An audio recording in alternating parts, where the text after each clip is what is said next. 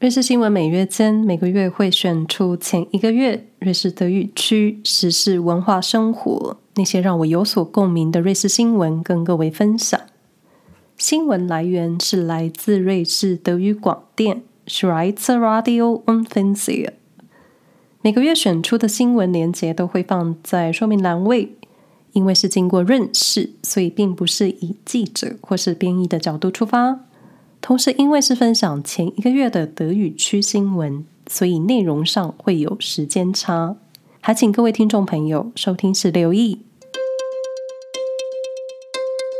总说瑞士火车非常准时，但准时的概念又如此抽象，所以我们需要数据佐证。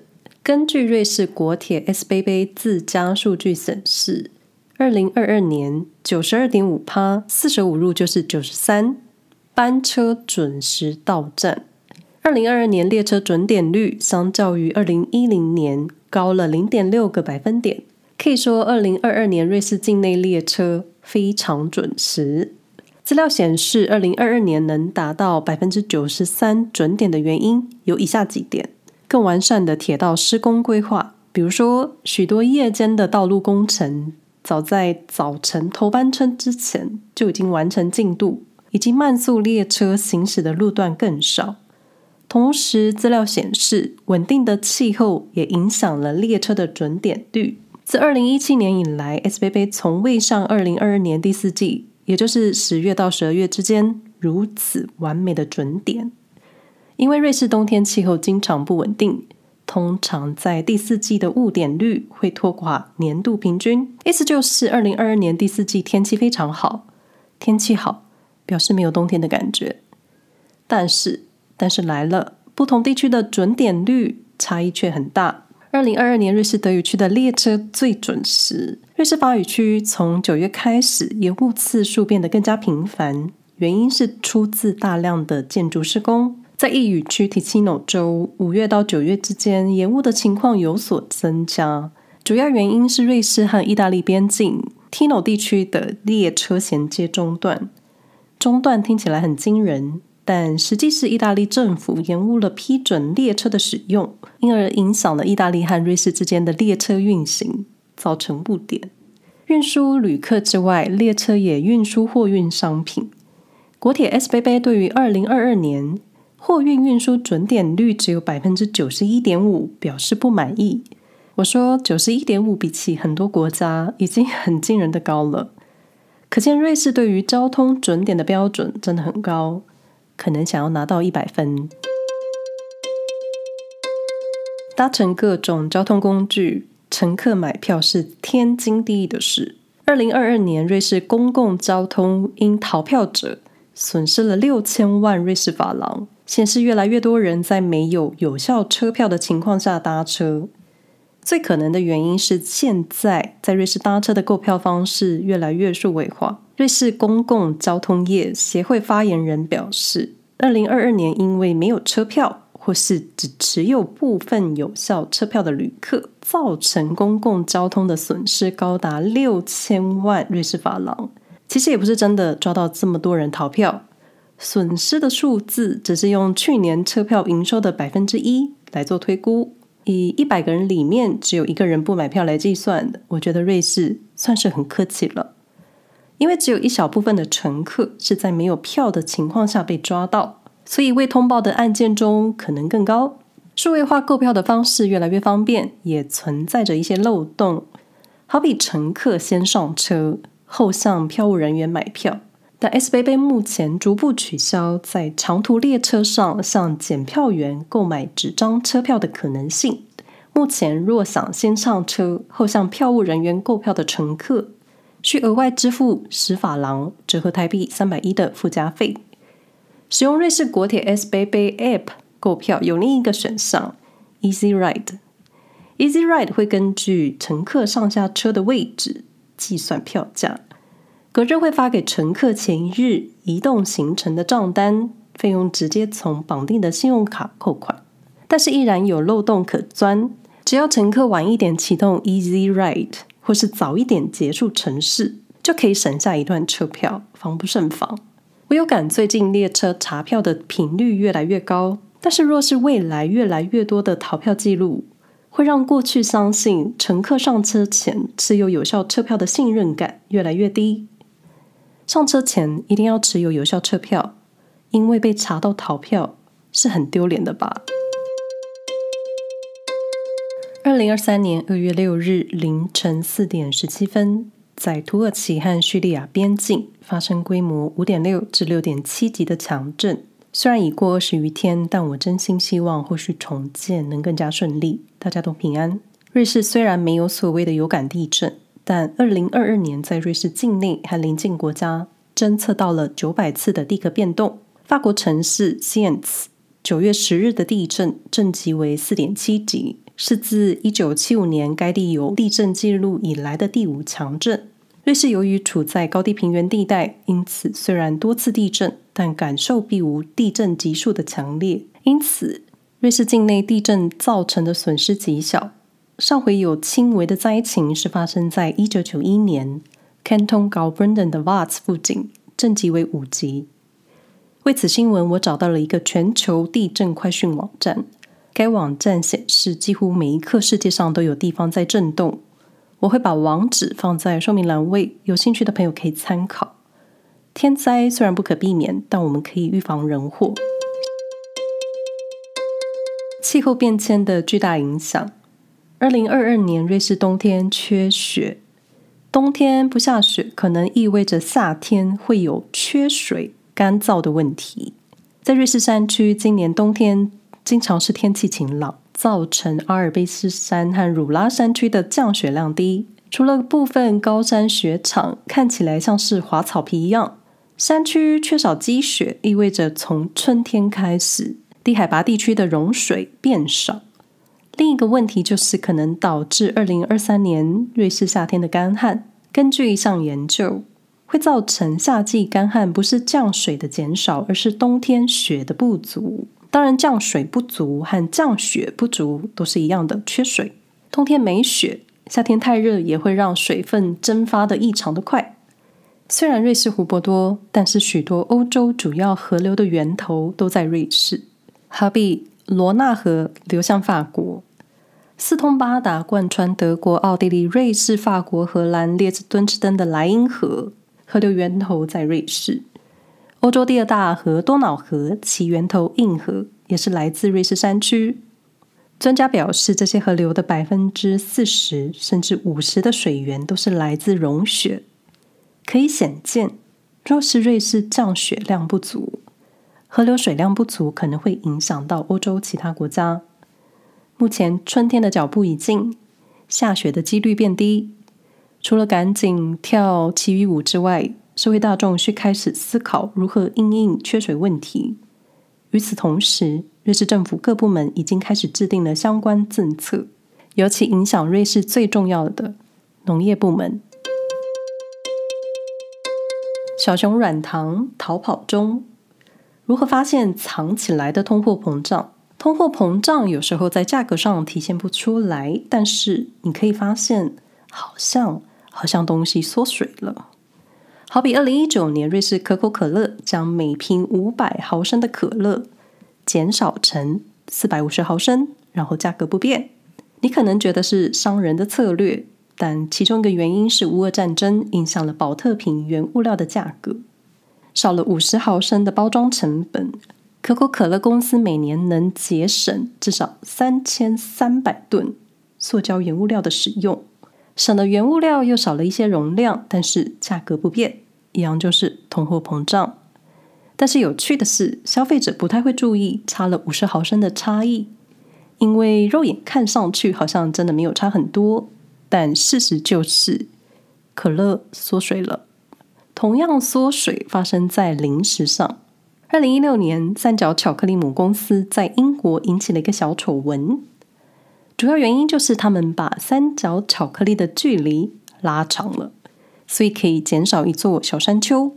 二零二二年秋天，知名德国糖果制造商哈尔伯，也就是台湾称为的哈瑞堡小熊软糖，他们在金熊包装中偷偷减少了十一只小熊，相当于减少了二十五克，但是价格不变。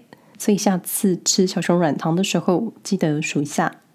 同样，通货膨胀也许不一定反映在包装缩小，有时候通过新产品上市，但内容物其实是一样的，只是换了包装设计。消费者一样也不会发现，因为新旧包装通常不会在超市同一个货架上，消费者就无法进行比对。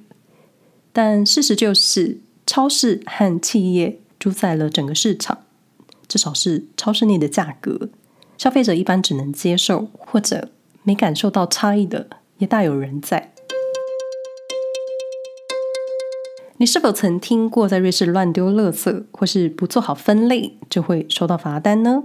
你是否以为只要把东西丢到垃圾袋，闭上眼睛丢到垃圾桶，就不会有人检查你是否乱丢垃圾？错了，瑞士真的有垃圾调查员。瑞士德语区巴塞尔。每年至少对百名违规丢垃圾的人进行罚款，而这个乱丢垃圾不止于丢在路边或是没有分类，而是拆开垃圾袋看看住户到底有没有正确的丢垃圾。每个邦州都有自己专用的垃圾袋，所以你住在苏黎世是不能把自己的垃圾打包带去隔壁丢的。至于调查员是如何发现这袋垃圾是属于谁？其实就是土法炼钢，拆开垃圾袋，看看各种线索。好比丢掉的信封上，你还留有个人收件资讯。二零一九年，巴塞尔发出一千七百六十六张因为违反垃圾法规的罚款单。翻垃圾找犯人，听起来有些矫枉过正，但确实是可以达到防止人们乱丢垃圾的问题。垃圾调查员不仅会翻开你家垃圾袋，他们还会去街边巡逻，当场抓到丢垃圾的现行犯。目前也是唯一可以合法确认垃圾犯罪的途径。在瑞士乱丢垃圾可能会被罚多少钱呢？以巴塞尔 City 为例，巴塞尔 City 乱丢垃圾的罚款，在禁止放置小型垃圾的地方乱丢垃圾，一百元瑞士法郎；在街道广场。或是公共场所垃圾桶内随意丢弃家中的生活垃圾，一百法郎；在公共场所丢弃大物件或是电器废物，罚款两百瑞士法郎；在其他用户的开放空间，像是没有封闭的前院、人行道或是路边随地丢垃圾，五十法郎。在瑞士随地丢垃圾，就算没有垃圾调查员，我相信瑞士路人或是住户邻居，同样也是有第三只眼睛的。来看看另一个大城苏黎世。苏黎世每年有超过五百吨的乱丢垃圾，或说非法垃圾，好比不使用收费的垃圾袋，随意就丢在容器里，或是丢在地上的垃圾，或是在回收箱子旁边内堆放不属于回收内容的垃圾。苏黎世回收处理中心每年进行三千五百次垃圾抽样调查，你没听错，三千五百次。平均每年约有两万四千个非法丢弃的垃圾袋，约有百分之十五可以找到违法者的资讯。接着，回收中心会将资料交给有关单位，让他们进行开罚动作。我一直觉得翻开垃圾袋检查你有没有乱丢垃圾的瑞士都市传说只是传说，直到看了这条新闻，真的觉得瑞士人对于垃圾分类的要求很极致。也许就是这样，才能让每年人均生产七百公斤垃圾的瑞士做到最极致的垃圾回收处理。温馨提醒：抽烟有害健康。瑞士抽烟的人很多，但传统卷烟已经慢慢过时。瑞士年轻人正流行电子烟。根据瑞士西部的一项研究，越来越多十八岁以下的青少年正在吸食电子烟。等一下，十八岁合理吗？在瑞士，电子烟目前仍受到食品法的管辖。这也就是为什么在联邦层面上，它没有最低年龄限制。年龄在十四岁至二十五岁之间，每八个人就有一个人经常吸烟。瑞士法语区的一项新研究显示，超过一半的四十至二十五岁的人已经尝试过电子烟，八分之一的人经常吸食。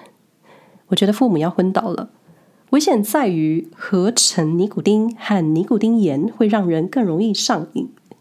尼古丁盐是由离碱性形式的尼古丁溶液加上弱酸所制成，是以降低 pH 值来减少对喉咙的刺激，但同时也更容易吸入了浓度特别高的尼古丁。以上这一段出自台湾卫福部伯恩大学教授，同时也是家庭医生的 Reto Auer。正在研究这类电子烟的风险。他表示，如果一个人从未吸过烟，他们很快就会对电子烟上瘾。电子烟对喉咙的刺激比传统的香烟小得多。正因如此，那些从来没有吸烟或是已经吸烟的年轻人，可能最终会陷入尼古丁成瘾。电子烟确实含有尼古丁，但缺少的是焦油。对于香烟，吸烟者死于焦油。然而，电子烟仍然含有致癌物质，所以电子烟并非没有风险。虽然比传统香烟的风险少得多，但不确定风险有多小。从明年开始，瑞士政府将规定，商家不能向十八岁以下的人贩售电子烟。针对未成年的电子烟广告也将被禁止。再次温馨提醒：吸烟有害健康，就算你要吸烟。也请顾虑身边不抽烟的朋友。最后来分享一个生活新闻。总是说瑞士生活品质适合各种人类，但若是细部来看瑞士各个城市，所谓的良好生活品质又该如何判断呢？根据十一项不同的指标来评估瑞士九大城市的生活品质。这十一项指标包含住房、环境污染、医疗保健、就业市场、教育、交通、治安、文化和休闲空间。简单归纳几个我们熟悉的重点城市：苏黎世平均收入最高，住房需求很大，但几乎没有空房，所以也很难找屋。巴塞尔拥有最多的儿童照顾措施，可谓最友善儿童的城市。但同时也是窃盗案最多的城市。日内瓦的公共交通密集度最高，但也荣登街道最吵的城市，同时也是交通事故第一名城市。报告的分析因各个城市的人口密度来做平均，好比空屋率，苏黎世是最后一名，因为移民人口多，工作机会多，但是盖房速度比不上人口增长。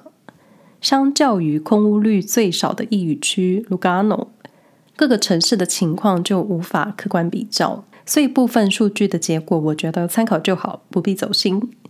所以到底哪一个瑞士城市的生活品质最高，其实很难说。生活品质包含各种客观和主观的条件，那些人类共同追求的东西，好比高收入或是更好的医疗系统。或是非物质条件的健康以及个人生活安全感，同时，因为对我来说重要的东西，也许对你就没有感觉。像是那些没有孩子的人，就可能不太关心城市里儿童的照顾措施；开车通勤的人就不会关心住家附近的公车站多不多。但毋庸置疑，每个人都在努力追求更高品质的生活。但我们需要明白，生活品质的定义因人而异。但这份报告还是挺有意思的，有兴趣的朋友可以看看新闻。以上是瑞士新闻二零二三年二月间。瑞士新闻每月间每个月会分享前一个月我觉得有意思的瑞士德语区生活新闻。基于专业度，我无法分享更严肃、更重要的国际新闻，但希望各位记得，世界上还有更多、更重要、更值得关心的事。感谢各位的收听。没有意外的话，我们下个月再见。